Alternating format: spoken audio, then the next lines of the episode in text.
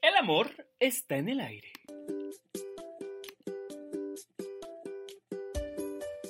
La recomendación del día de hoy es la película Fábrica de Sueños, que eh, puedes encontrar en cualquiera, en cualquier plataforma de video on demand. Y este es un drama romántico alemán que trata acerca de un joven que se enamora de una chica en un set de filmación. Ella es asistente y doble de baile de una estrella, él es un simple extra. Cuando se ven separados por las ideologías políticas y el muro de Berlín, él decide empezar a filmar una película para traerla de nuevo, pero las cosas se van complicando.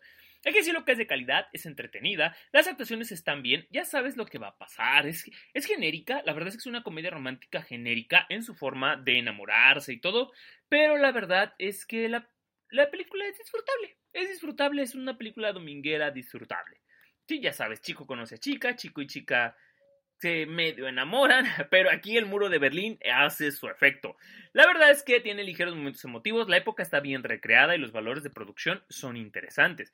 Ligeramente socarrona, al menos la primera mitad, después de la mitad ya se vuelve como un poquito más seria. ¿Qué tanto estamos dispuestos a hacer para volver a ver a esa chica que nos robó el corazón?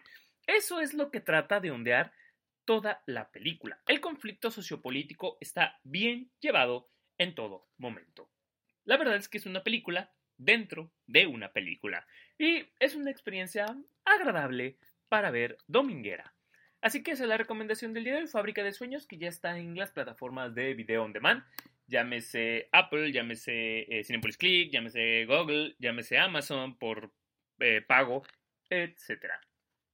Mi nombre es Fer Guerra Mi nombre es Luis Guerra. y nos, vemos en el siguiente episodio.